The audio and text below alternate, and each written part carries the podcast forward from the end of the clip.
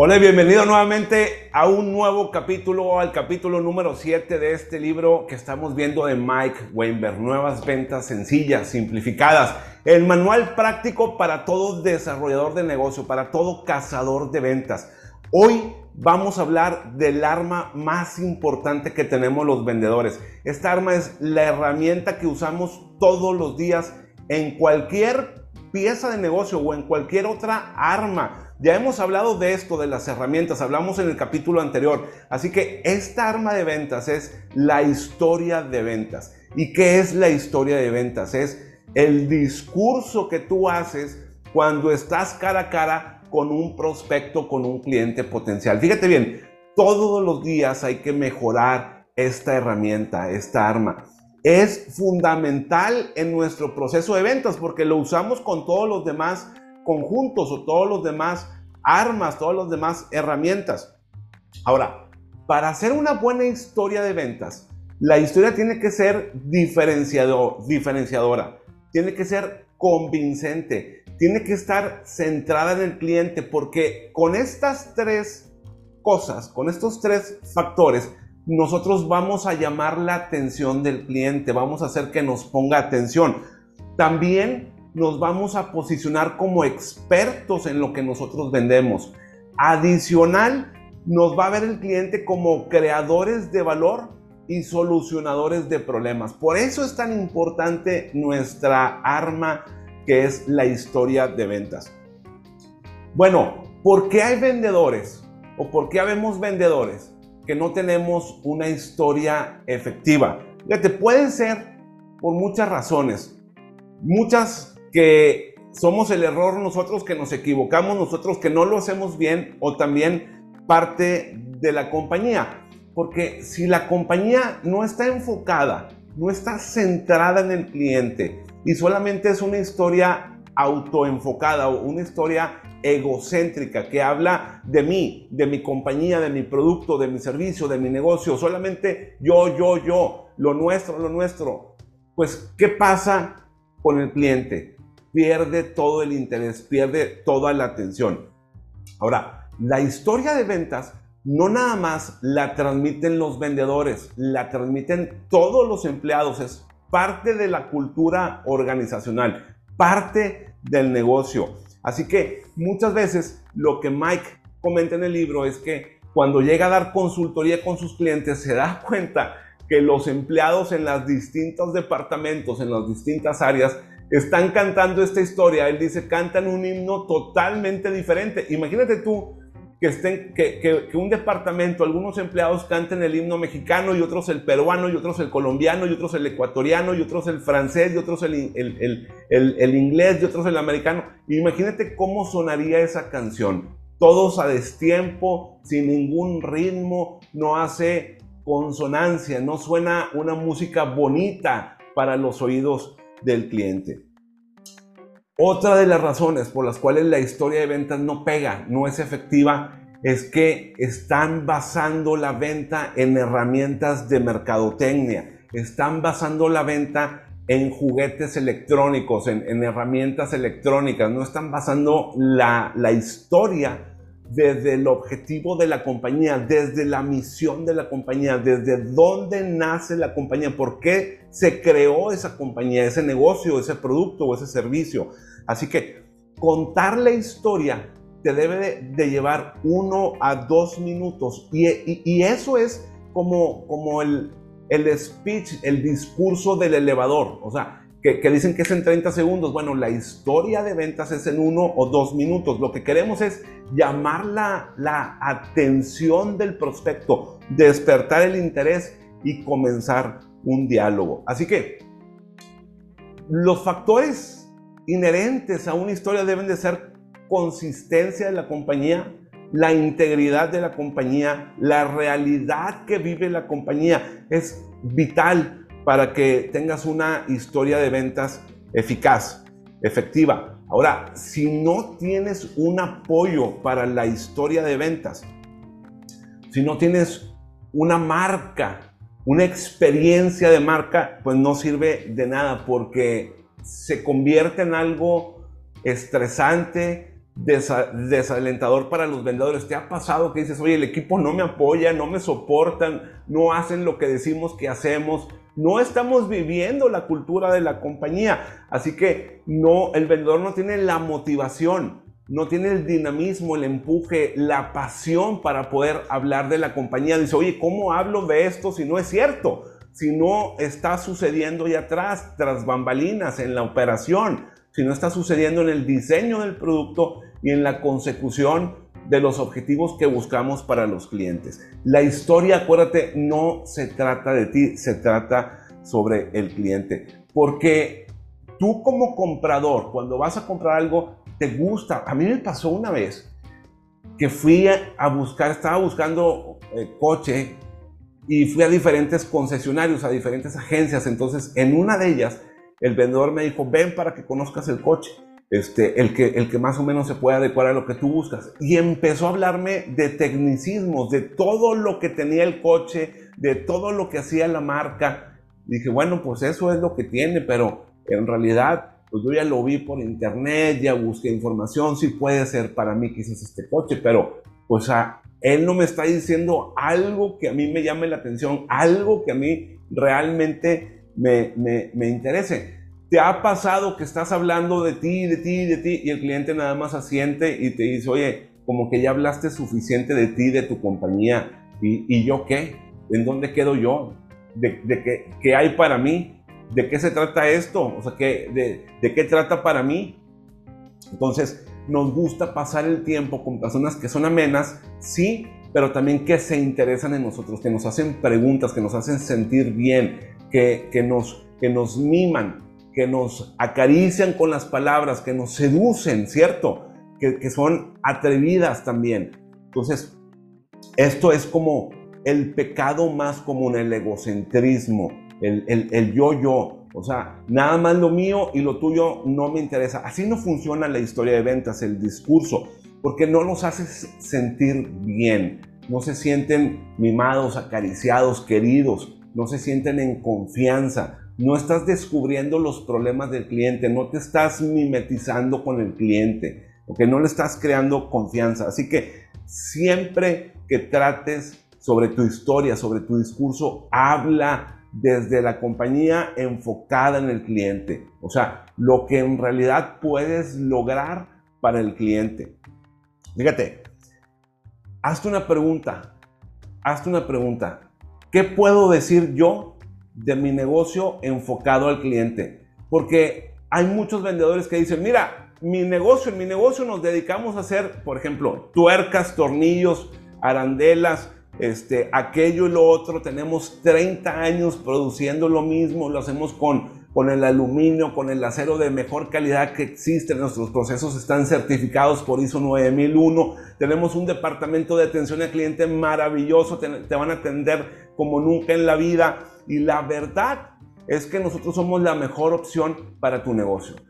Y el comprador, el cliente se está diciendo, oye, pues todos vienen y me dicen lo mismo. Fulano me dijo lo mismo, Mangano también, Sultano también, ahora vienes tú y me dicen lo mismo. En realidad no veo una diferencia. Tienen lo mismo que el, que el vendedor que vino hace ratito o ayer o la semana pasada. Entonces, este tipo de vendedores no son profesionales. Prometen y prometen y prometen y la verdad muchas veces suena como un marketing ensayado, enlatado. Y sí, nuestra historia debe ser eso, nuestra historia de ventas es como el papel del regalo, como la envoltura de nuestra oferta, la envoltura en donde empaquetamos, donde embolsamos nuestra solución, pero no sobre nuestra compañía, sino enfocada al cliente, sobre lo que yo te voy a proveer a ti cliente sobre cómo yo te voy a ayudar para resolver tu problema, no lo que yo tengo, sino cómo yo te puedo ayudar a lograr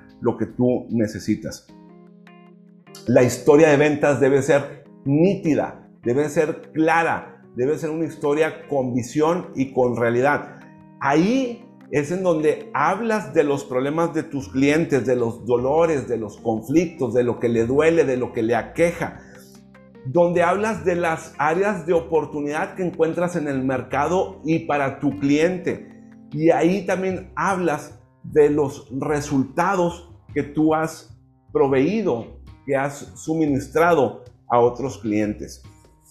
Mike dice una, una cosa muy importante. Contar historias es un arte que se ha perdido.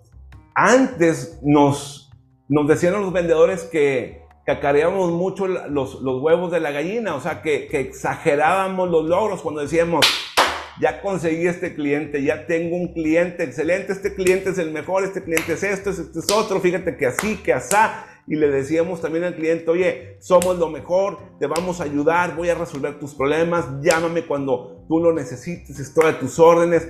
Y hacíamos mucho ruido, o sea, bombos y platillos. Y esa es una habilidad muy importante que se ha perdido, el, el, el entusiasmo y la pasión del vendedor. ¿Por qué? Mira, si tú te fijas, si tú ves al presidente López Obrador, es un gran contador de historias. Habla mucho de la historia, habla mucho de los sucesos pasados, habla mucho de, de, ejemplos que, que, mucha gente no lo sabe, o sea, no, sabe, no sabemos todo de la política, pero él dice, sí, los neoliberales, los conservadores, este, la corrupción, entonces habla todo del pasado porque con eso nos identificamos. Las historias hacen que nos apeguemos, que nos sintamos identificados con la persona que está contando la historia. Para eso tienes que ser encantador, para eso tienes que tener una gran comunicación y debes de contar la verdad. Porque si descubren que tu historia es falsa, entonces toda tu obra de teatro, toda tu venta se cae. Por eso Muchas personas dicen que la venta es como una obra de teatro, yo digo eso, pero debe ser ejecutada conforme a la realidad, conforme a lo que es en realidad. Así que por ahí es donde nos sentimos atraídos a personas que son encantadoras. Los clientes nos sentimos identificados con aquellos que nos cuentan historias reales, historias que pasaron. El fundador de Revlon, Charles Redson, dijo, no vendemos cosméticos, vendemos esperanza. Fíjate qué importante y desde hace cuántos años, cuántos años tiene Revlon los cosméticos de haberse fundado. Y Mike habla aquí de que su papá vendía para Revlon y entonces su papá siempre les decía a los vendedores, él era como un, como un gerente, un director de ventas, y, le decía, nosotros no vendemos cosméticos, nosotros ayudamos a los clientes a lograr la victoria. Así que imagínate un vendedor de Revlon, un vendedor de cosméticos que, que, que, le diga a una, a una mujer, a una, a una chica, oye, yo no vendo cosméticos, lo que yo tengo aquí son sets de maquillaje para ayudarte a ganar, para ayudarte a vencer. A vencer, ahora qué? El miedo, la timidez, para ayudar a esa chica a vencer qué, a ganar qué, a tener esperanza sobre qué, sobre conseguirse un buen novio, un, marido más atractivo. O sea, ¿por qué se maquillan las chicas, las mujeres? Así que estas son las, las frases, estas son las factores sobre los cuales tú diferencias tu historia y tu venta de la competencia. Ahí demuestras tu compromiso con el éxito del cliente. Cuando tú le dices, yo te voy a ayudar a que tú consigas bajar la rotación de tu inventario.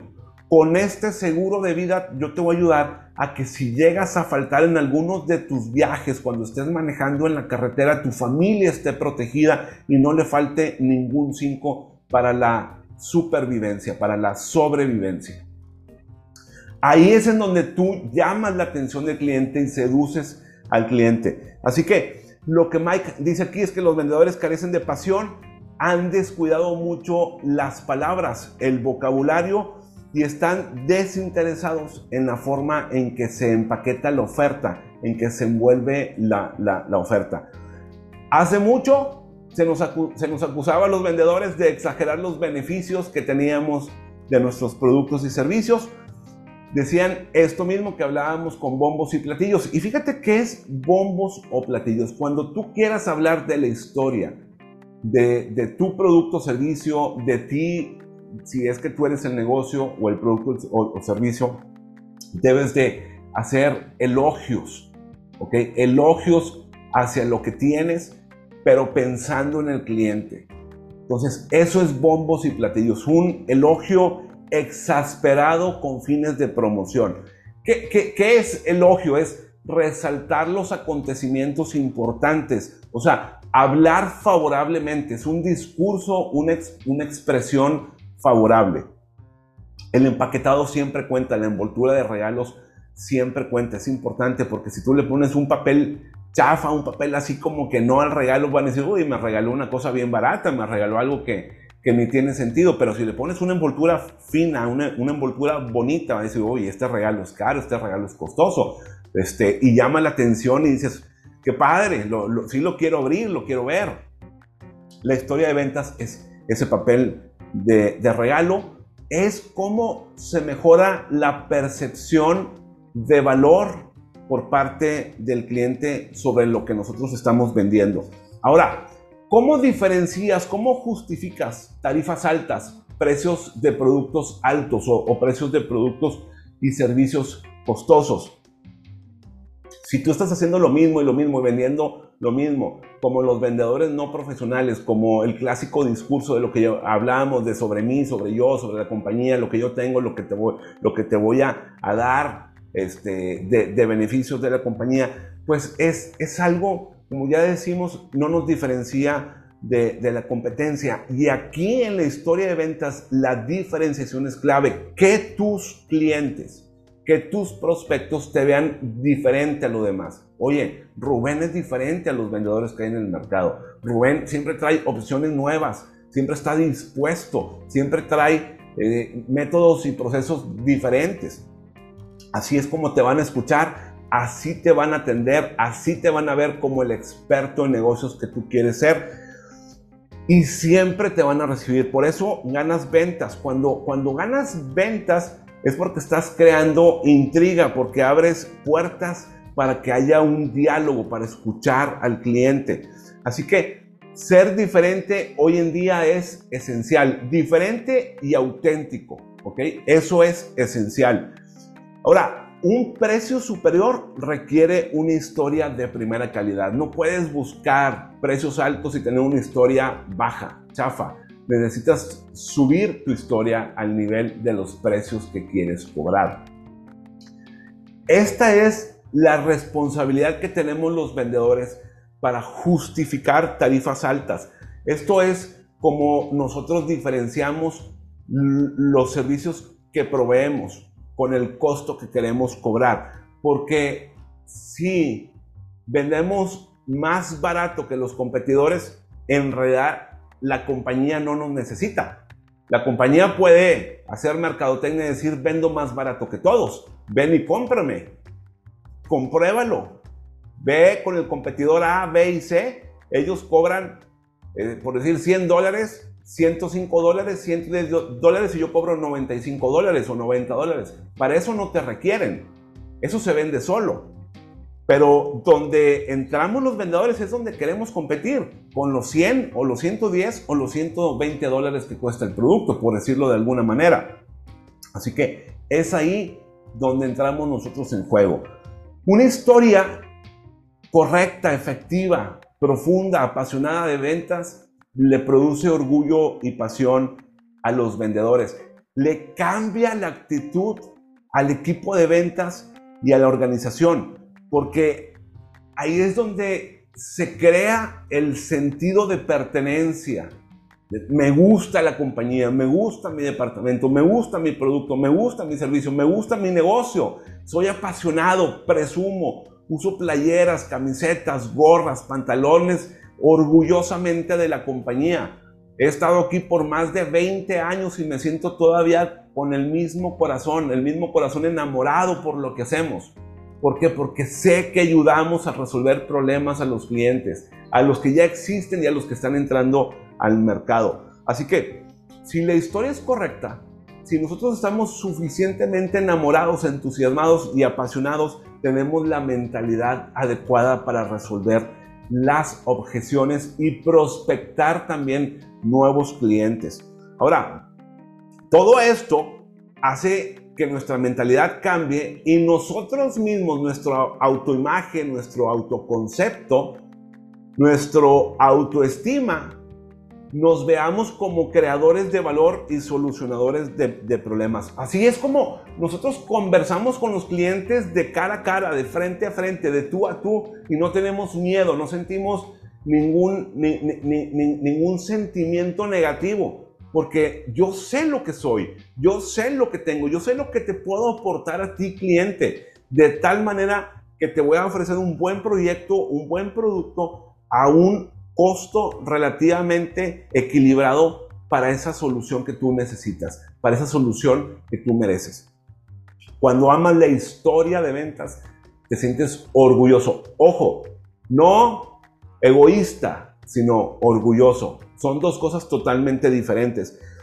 Así conectamos con las personas, así es como formamos la confianza, aceptamos, digamos, la, la, atención que el cliente nos está dando, porque también no es que el cliente nada más diga sí, sí o no, no, sino que te está transmitiendo sus problemas y sus dolores. Y entonces tú dices, me está poniendo atención a lo que yo le dije, ahora él me está dando lo, lo, de lo que él carece, de lo que está sufriendo. Y entonces él, ese cliente, ya me puso atención y, yo le asiento y le digo, es correcto, lo, que tú sufres, lo que te duele también le aqueja a otros clientes, pero quizás aquella solución de mil tornillos, mil tuercas, no es para ti, a lo mejor tú necesitas 2500 y necesitas de otro tipo, de otro enroscado diferente, por decir algo.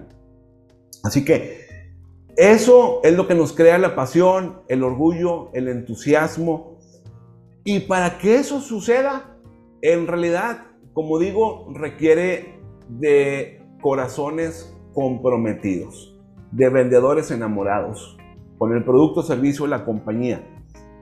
Pregunta, pregúntate a ti mismo, ¿qué crees tú, valga la redundancia, que crea ese sentimiento? ¿Cómo puedes estar enamorado con un corazón comprometido para tu negocio, tu producto, servicio compañía. O para tu meta, para tu sueño. Si tú quieres alcanzar algo personal y te estás vendiendo esa meta o ese sueño. ¿Qué hace que tengas ese sentimiento y que sigas adelante, que sigas vendiendo y prospectando nuevos negocios? En el siguiente capítulo vamos a hablar ya y a trabajar sobre tu historia de ventas. La vamos a escribir y la vamos a diseñar paso a paso. Así que mantente al pendiente, pero hazme un favor. Comparte este entrenamiento con las personas que tú crees que les sirve, que les es necesario. Ayúdame a hacer eso. Ayúdame a compartir el enlace, a compartir el video. Tú dile a un amigo tuyo, a una comadre, un compadre, oye, creo que este entrenamiento te puede servir. Creo que lo que dice Rubén en mi tribu de vendedores es para ti. Si quieres vender más, si quieres crear nuevos prospectos y nuevos clientes, debes de atender estos entrenamientos. Me da gusto saludarte, Rubén Treviño. Nos vemos en el siguiente. Hasta luego.